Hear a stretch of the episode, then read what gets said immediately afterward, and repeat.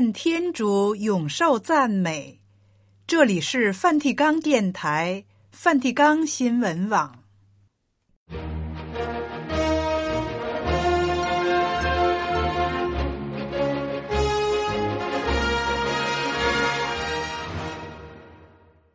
听众朋友好，今天是一月三十一日，星期三。在今天的节目时间里，我们首先为您播送新闻时事、圣座活动和普世教文，然后是活的信德，继续播送圣言会圣弗若瑟神父在中国传教的事迹。现在，请您收听今天的播音内容。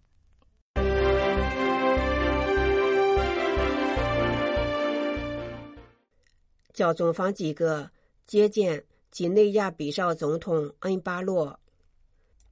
教宗在梵蒂冈接见新慕道团领导团队成员。教宗感谢公教进行会青少年为社会做出的贡献。教宗帮助印度麻风病村的儿童。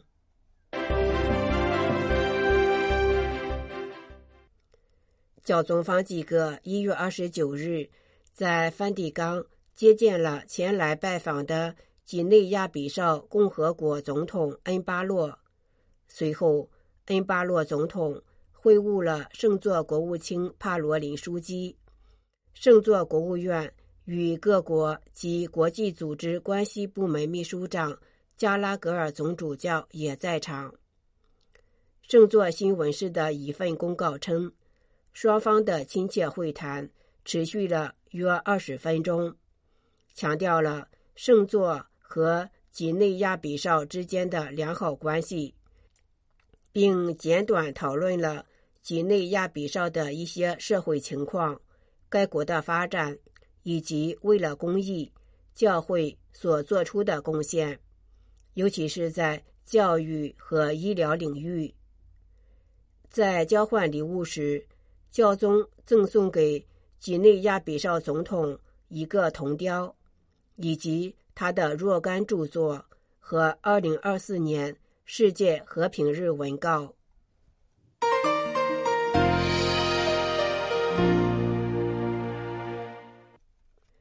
教宗方济各数日前在梵蒂冈接见了新慕道团创始人阿圭略和国际领导团队成员，鼓励他们继续推进已经进行了。五十多年的福传工作，蒙教宗接见的领导团队成员向教宗汇报了新木道团刚结束的全球共融活动，参与者是来自一百三十六个国家的一千多位传教成员，另外有一百二十位教区修道院院长。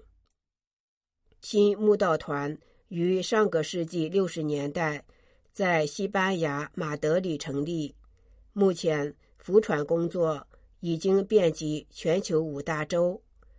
他们告诉教宗，在全球团体负责人聚会的这几天期间，大家在上主内深刻的共融，并且聚会者透过在世界各地传教成员的经验。我们看到圣神的力量在许多远离教会的人身上发挥作用，他们在耶稣基督内因与天主的爱相遇而喜悦。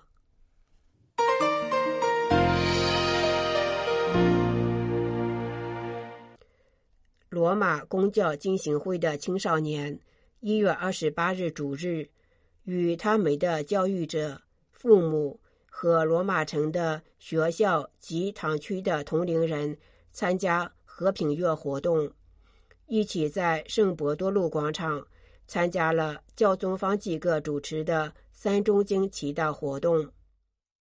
两名青少年代表公教进行会的儿童和青少年，在教宗面前宣读了他们的一封信，提到他们为和平做出的承诺。教宗感谢他们说：“谢谢你们为建设一个更美好的社会做出的努力。罗马公教进行会的青少年宣读他们的信时说：“在这些时日，很难想到和平，很多战争也在我们周围发生，似乎没有人在乎和平。然而，我们愿意站在和平的一边，努力熄灭仇恨和暴力的火焰。”这两名青少年见证了他们为和平做出的努力。他们说：“我们将和平绘画成一棵美丽而茂盛的花草，相反的，战争就像一棵干枯而光秃的花草。”这让我们记得，世界是天主的礼物，我们不应该用仇恨摧毁世界。而是让耶稣爱的讯息开出花朵，没有和平就没有爱。公教进行会青少年向教宗说：“亲爱的教宗，青年公教进行会今年的口号是‘这是你的家’。我们明白要照顾我们的地球，为此，公教进行会的青少年决定支持保护环境的项目。”和罗马明爱会的举措。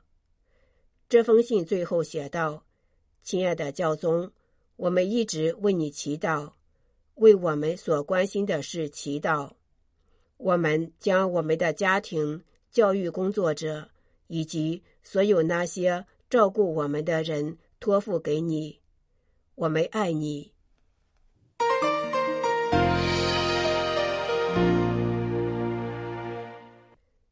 基沃达亚中心是印度目前仍在运营的历史最悠久的麻风病康复中心。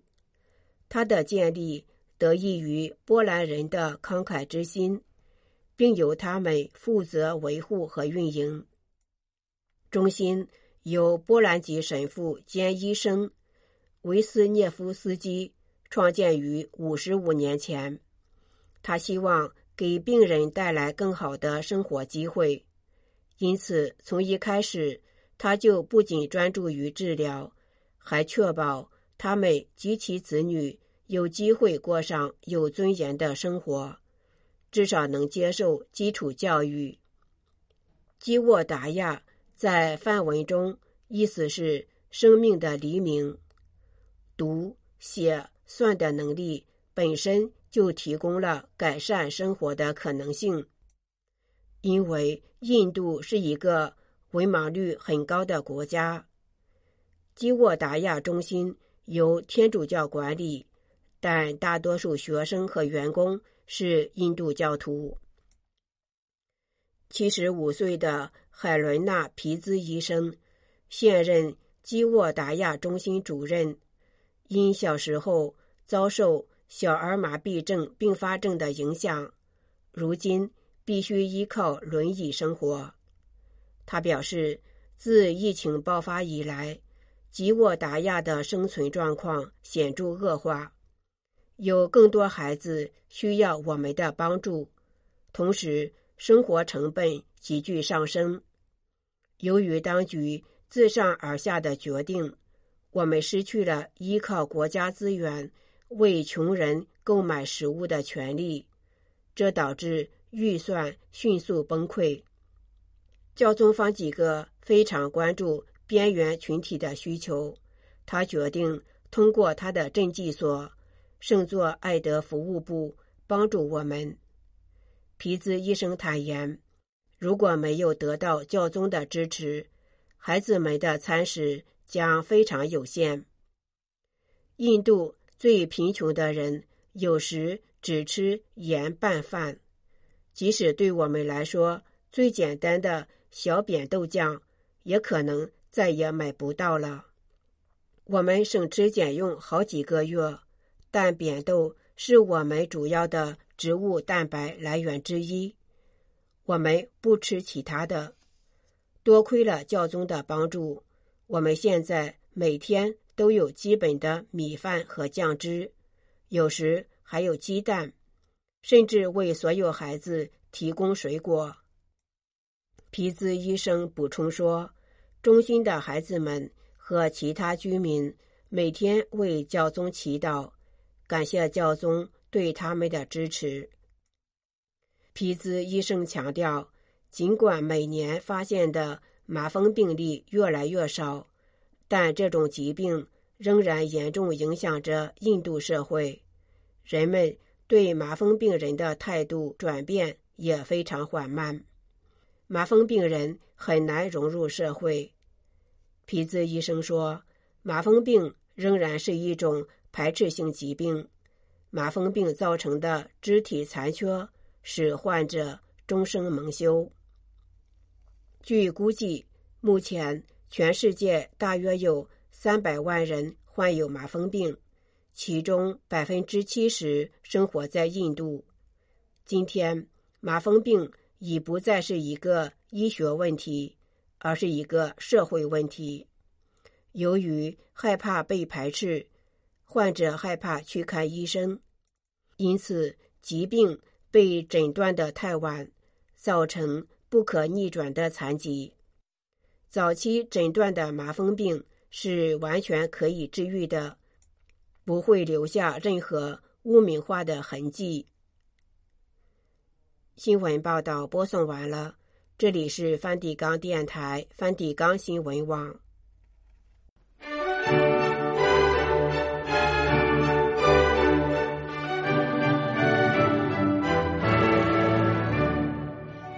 听众朋友们，现在请您收听《活的信德》。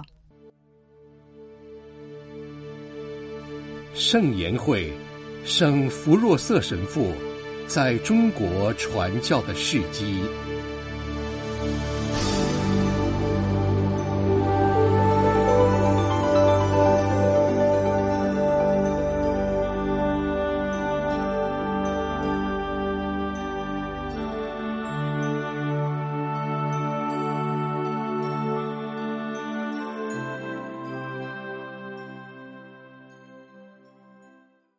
上次节目播讲到，弗若瑟神父完成了在凉山地区的传教工作后，一连三年在单县开展了传教工作。他热爱这片土地，他期望这里的每一位百姓都能领受基督的救恩。他每天热切的为这里的教会祈祷，祈求天主降福当地的教会和教友们。在福神父的传教工作中，天主圣神不断赐给福神父传教的力量和神迹，善县的教会在不断的发展成长。现在，继续为您播讲，在中国传教的圣言会士韩宁镐主教撰写的福若瑟神父在中国传教的事迹。福若瑟神父在单县进行了三年的传教工作。我们从福神父撰写的在单县传教工作报告中，可以看到福神父在单县传教工作的一些景象。福神父这样写说：在世界上，天主教会里最神圣、令人称奇的，是在五大洲千百万民众中。奇妙的传教士，来跟随我。耶稣对伯多禄和安德肋所说的，这两个高尚的弟兄当场离开了他们的船和渔网，跟随了耶稣。从无花果树上下来，匝凯，因为今天我要住在你这里。这位富有的收税官，是贫穷耶稣的。忠实信徒，扫罗，扫罗，你为什么逼迫我？这个暴怒的迫害基督徒的人，成为伟大的圣徒。所有的传教士，都是耶稣的亲自召教，他们都走上了这条道路。传教首先是一种恩赐，在我们传教士踏上传教旅程之前。主耶稣给我们的警言中最重要的一句话就是：“没有我，你们什么也做不了。”如果谁不在天主恩宠的阳光中行事，就会遇到福音中门徒们所抱怨的：虽然我们整夜都在工作，却一无所获。天主恩赐之水流到哪里，哪里就会四季长春；哪里泉水枯竭了，即便是出现奇迹和好的征兆，也毫无用处。更不用说一个传教士了。我用在单县，也就是我负责的传教区的几个事实来进行一下解释。但是，就像刚才我写的那样，尽可能的简明扼要。没有什么比把教会在单县的引入和繁荣归在我的头上更加荒诞和不公了。再把我们神圣的信仰引入到单县这件事情上，我没有动一个手指，这完全是天主恩赐的成果。单县是封建迷信极为泛滥的地方，甚至有的迷信能同阴曹地府往来，借助这些力量就可以预知未来。一些巫婆还可以治病。这些外教人都是善良的农民，他们只想。行善积德，后来他们自己认识到，一个总是同邪恶的魔鬼打交道的宗教，不可能是真正的宗教，所以他们大概接连二十天，每天晚上祈求真神，希望能给他们指出一条正确的道路。在这祈祷的过程中，有个成员每次都会精神恍惚，他总是。颠来倒去的重复一句话：“朝东北方向走，到那里去找，你们就能找到。”其他的人就按照他说的向东北方向走，来到了有十个小时路程的姚家楼，在那里，我们已经建立了一个堂口，在那里，他们对我们神圣的信仰有了初步的了解，所以。当他们回到家以后，都非常想加入教会。现在，其中一部分的人已经接受了洗礼。这就是单县的最初的教会状况。最初的阶段几乎看不出是人为努力的结果。这个小村庄叫秦奶奶庙，它是单县教会的摇篮。现在，这个刚刚建立的教会。从摇篮里爬了出来，为了能将他自己这头小羊和无辜的羔羊聚集在一起，壮大他的羊群，他应该首先把眼光投向哪里呢？张家桥是个远近闻名的土匪窝，那里有一些不幸的寡妇，他们的丈夫由于为非作歹，最后栽在了正义人的手中，付出了。痛苦死亡的代价，一些可怜的孤儿找不到吃的填饱肚子，因为他们的父亲由于抢劫而罪有应得，被官员分尸了。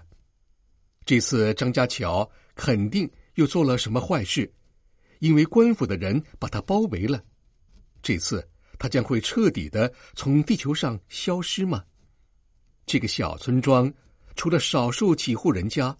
都想要加入天主教，因为恩宠的时刻已经来临。自从这个地区有人生活以来，那些使这里不安的咬人的恶狼，已经变成了基督温顺的绵羊。张家桥已经在装饰一座十字教堂。这个村里的一些儿童和出色的成年人，经过了重生的沐浴。整个周围地区都对教会充满感激之情，因为教会把这个人人诅咒的强盗窝的强盗变成了有教养的村民。天主的话语就是福音的种子，它应该被天主圣神的风吹向要传播的地方。我已经进行了很多次的讲道，在房屋里，在教堂里。在集市上，在屋顶上，甚至在强盗面前。我这么说并不是炫耀，因为我没有意识到，有时候我仅仅只是为一个人皈依教会而讲道。从这里往东南方向，距离这里六个小时的路程，几乎紧贴着江南的边界上，坐落着陈家后滩。这是个贫穷的小村庄，因为彼此相邻，所以我就派了我们为数不多的新教友中的一个人去那里。他什么都懂，但是对于讲道却一无所知。我派他去劝说他的亲戚皈依教会。现在我们在那里已经有了一个三十户人家的模范堂口。这些人中有一些已经成为了典范。薛孔楼向东走六小时的路程，就到了这个单县最繁荣的堂口。一个刚入教不久的新教友路过内里，天突然下起雨来。那里的人们还从来没有听过天主教，我们的这位新教友便开始用他那可怜的知识，东拉西扯的讲述天主教的种种好处。经过商量，他们立即做出了一定要加入天主教的决定。一个传教团的助手被派往内里，这个堂口有两百人，他们的热情超过了其他的堂口。很多四五岁的孩子能够背诵的祷文，比欧洲的成年人还要多。因为这里的小教堂不能容纳这么多祈祷的人，所以好心的人们就在地下挖了一个大洞作为教堂。这个地下的洞，使我想起了早期教会的地下墓穴。在前年的新年献词中，曾经提到过要筹集资金。在山东南部造一座德国的护守天神堂，如果施舍所得到的资金富裕的话，我们将会在这里建一座小型护守天神教堂来代替这个大洞。如果薛孔楼的这些乖巧的孩子们能够在德国孩子为他们建造的护守天神教堂里面虔诚的祈祷，这该是一幅多么令人神往的画面啊！我在这个村里已经感受到了很多喜悦。当我有机会前往那里的时候，太阳是多么欢快的照耀着这一张张大大小小的脸。这些善良的人，为了让我住得舒适，把能拿来的东西全部奉献出来。我们也已经举行了一个天主教的葬礼，这让所有的外教人都很震惊。很久以来，我在山东南部，终于又看到了教会的旗帜，中间是救世主的画像，上面是十字架。这场葬礼是为信仰天主的村长的父亲举行的，他在半年前刚皈依教会，但是他一直坚持自己的信仰，在跟他一样年长的教友中寻找纯真和活力。我不想隐瞒的是，这里发生过一件小事：一个皈依教会的妇女突然被魔鬼附身了，她倒在地上，看起来像死了一样，一点脉搏和呼吸的迹象都没有了，就这样一动不动的躺在那里。外教的那些瞎子算命婆念尽了他们的咒语，却一点效果也没有。最后这件事情被我知道了，我仿照圣方济各沙不略的做法，我让附近的孩子们手拿圣水和十字架来到了现场，他们把十字架放在被魔鬼附身的妇女的心脏上面，把圣水洒在她身上，然后开始祈祷。他们刚念了两段祷文，这时这位妇女。开始剧烈的发抖，然后马上开始说话。他害怕的大声喊说：“你们干什么？你们干什么？给我让开路，让我走！给我让开路，让我走！”他解脱了。相似的情况还出现在相邻的村庄。那些外教人毫无办法，于是找到了教堂，请求我们帮他们驱魔。我们的小小驱魔人，甚至还没有到达他们家里，那些恶鬼就识趣的离开了他们的身体。妖魔逃走了，是因为耶稣基督给了他的教会战胜他们的力量。这点对于我来说并不奇怪，但是那些可怜的外教人看到了征兆，却不会解释，这很令人感到惋惜。一个外教人来到教堂，想要得到建议和帮助，来摆脱那折磨他很久的鬼。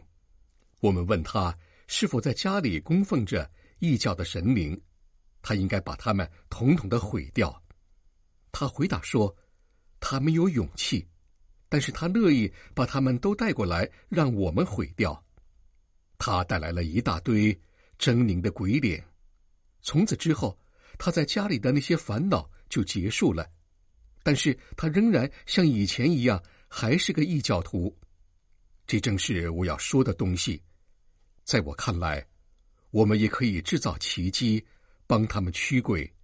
但是如果没有光亮从天上照进这些人贫乏的内心，那么他就会像先前一样，一直掩埋在黑暗当中。不为主的恩赐所吸引的人，是不会到主这里来的。如果为主的恩赐所吸引，那么也就不需要别的什么了。老妈妈，你是怎么成为天主教徒的？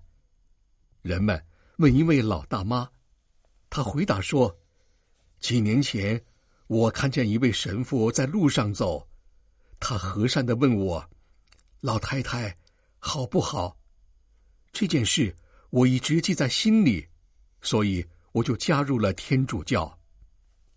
天主的恩赐是传教和传教士卓有成效进行工作的唯一因素，但是这种恩赐通过祈祷才能得到。所以，山东南部的恩人和朋友们继续前进，用你们可贵的忠诚行为，但更主要的。是用你们虔诚祈祷而得来的丰沛雨水，来滋润和灌溉天主的花园，为那些仍然处在黑暗和死亡阴影中的人祈求光明，祈求我们的新教友们都能够具有坚定的信仰，传教士都能忠诚于工作，直到我们经过艰苦的人生奋斗之后，最终。能够在天堂赞颂天主恩赐的胜利为至，直到永远。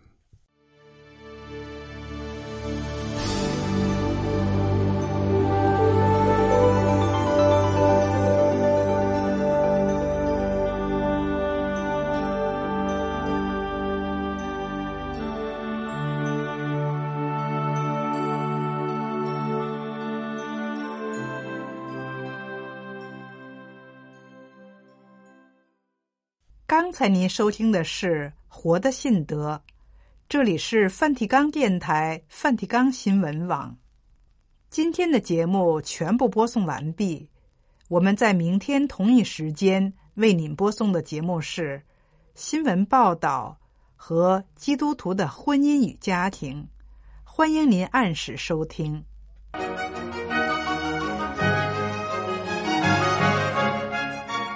这里是梵蒂冈电台、梵蒂冈新闻网，谢谢您的收听，再会，Laudetur Jesus Christus。